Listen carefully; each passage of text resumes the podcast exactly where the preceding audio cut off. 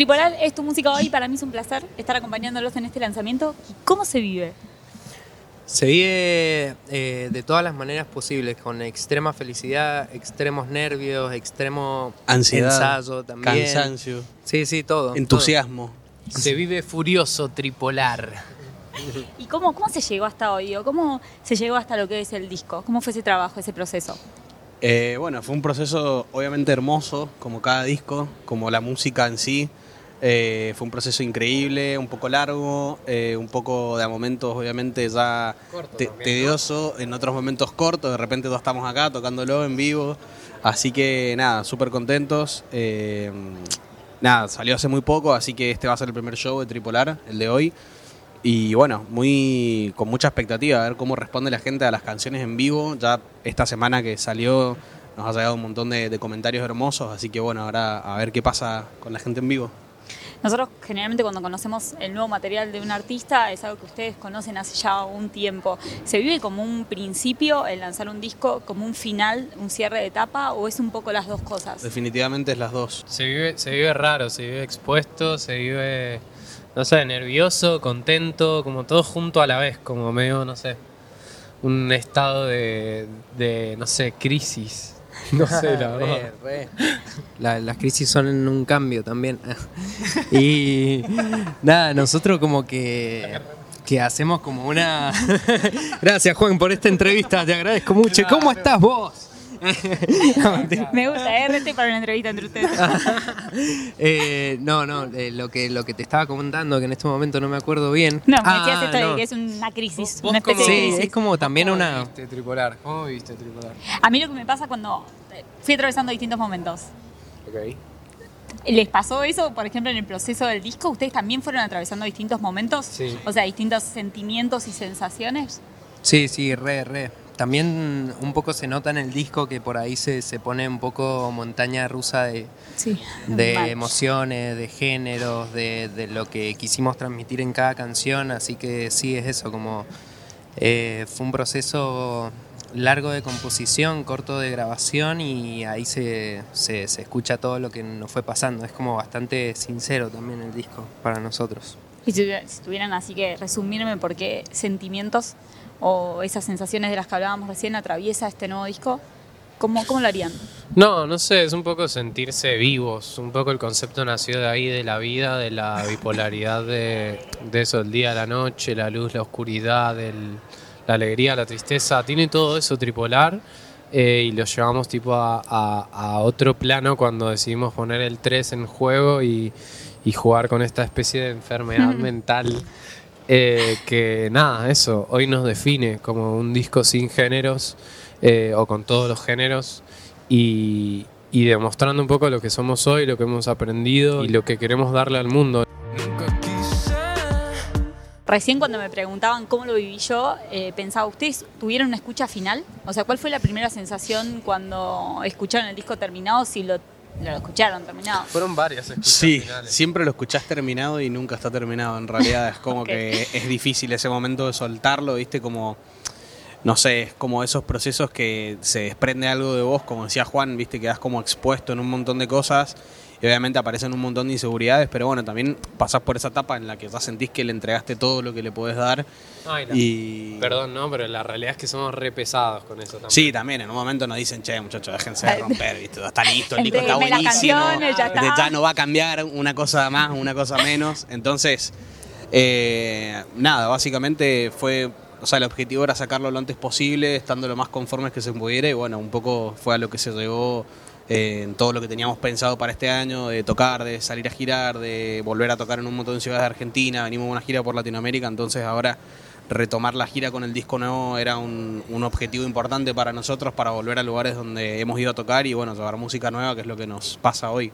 Y cuando salen a tocarlo, eso que por ahí, cuando escucharon el disco, dijeron, hey, por ahí no sé, hubiera cambiado este arreglo, esta cosita, se dan el, el gustito de hacerlo en vivo, eh, eso se Algunas cosas un poco. sí, algunas cosas sí. También pasa que de repente te acordás de discos anteriores y que estuviste un mes capaz enroscado con algo y después ni te acordás qué era lo que pasaba Claro. y escuchás el disco y no te das cuenta.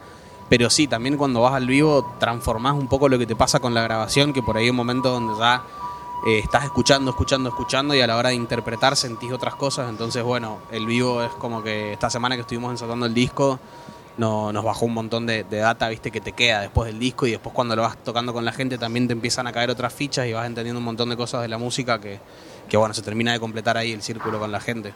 Este concepto, esta dualidad, este, este juego, digamos, con la bipolaridad, eh, ¿nació desde el comienzo? ¿Fueron apareciendo las canciones y después empezó a aparecer el concepto por lo que iba saliendo? ¿O ya tenían el concepto pensado y a, partir de ahí fue el puntapié inicial que dio inicio al disco? Y en, nuestras primeras juntadas como que un poco hablamos sobre eso. Eh, hay canciones que lo hicimos de- después de hablar del, proceso, hay otras que, que adaptamos por ahí eh, a toda la conceptualidad, pero en realidad también es como un concepto tan amplio que puede entrar cualquier tipo de, letras, cualquier tipo de situación de la vida dentro de, esto que queríamos generar con el disco, así que hay, hay un poco de todo, según la canción también. Sí, me acuerdo que estábamos como cebados con un libro que se llama El Kibalión, que es un libro de magia y una de las primeras leyes dice eso, como, como es arriba, es abajo. Y bueno, a, raíz de eso como que también medio que nos, nos incentivó a- a encararlo por este lado, pero nada, eso. Los vi en, en Vorterix en el regreso, los volví a ver en Cosquín Rock eh, y ustedes ya tuvieron unos meses de gira hasta llegar a hoy. ¿Cómo, cómo se fueron viviendo estos meses? Esta etapa de gira para, para el grupo.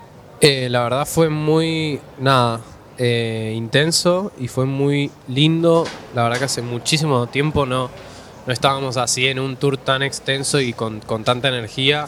Eh, para con la nueva banda también fue increíble porque nos aceitamos muchísimo y creo que eso también se va reflejado acá hoy. Eh, estuvimos contentos de volver a lugares donde no habíamos estado. Y, y nada, estamos contentos también de lo que nos queda por hacer ahora, que vamos a ir a tocar al Lola Chicago. Tenemos una gira extensa y muy Primera grande por Argentina, eh, por lo cual estamos también muy, muy contentos y con muchas ansias porque nada, es nuestra casa y también queremos ver cómo reacciona la gente a Tripolar y, y bueno, a esta nueva banda. ¿Qué les está pasando a ustedes? Más allá de la reacción de todos nosotros cuando estamos viviéndolo, cuando estamos vibrándolo, ¿qué les está pasando a ustedes cuando les toca subirse ahí arriba? Y bueno, hoy nos vamos a enterar qué nos va a pasar con este nuevo disco, ¿no? Que no lo hemos tocado nunca en vivo entero. Ya hay canciones que venimos tocando y que venimos presentando durante la gira, pero bueno, es un disco completamente nuevo que despierta un montón de emociones nuevas en nosotros, que nos incentiva un montón de, de sensaciones y de cosas que por ahí, nada, la música nueva te alimenta un montón. Entonces, yo creo que es una mezcla de, eso, de excitación, de ansiedad, un poco de todo, de, de ver las reacciones de la gente, más que nada, como conectar en eso, ¿no? Como con, con ver qué le pasa a la, a la gente cuando tocamos la música en vivo y, y bueno, muy, muy eso, muy ansiosos de, de vivirlo, ¿verdad? Una vez, de tocar el disco entero, que es algo increíble, ¿no? Como decíamos recién, es mucho tiempo metiéndole cabeza a este disco, entonces la verdad que hoy poder lograr tocarlo entero es algo hermoso. ¿Cada show es diferente? Sí. Eh, ¿Cada noche es única para ustedes? Sí, sí, sí, obvio, obvio. Todas las noches, todos los shows son diferentes. El de hoy obviamente es extremadamente diferente porque vamos a tocar solamente el disco nuevo, donde va a estar en orden, donde hemos armado una apuesta que nunca habíamos tocado, ser un show 360 donde la gente va a estar alrededor de nosotros. Entonces, el de hoy particularmente es bastante, bastante especial, pero por lo general todos los shows tienen su cosa, ¿no? El lugar en el que tocas, el tipo de gente con el que conectás, digamos, de, diferentes lugares. eh, todos los shows son, son hermosos y son importantes y son especiales. Está- están a, un ratito nada más de salir al escenario. ¿Hay nervios antes de salir? Eh, ¿cómo, cómo son esos minutos previos para ustedes?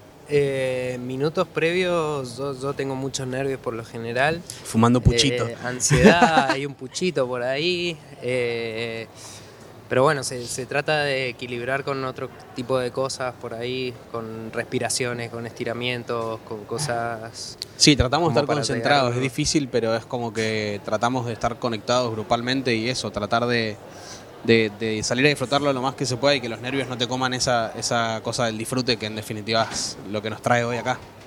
Nosotros estamos, obviamente, ustedes tocan frente a miles y miles de personas, nosotros estamos mirándolos atentamente.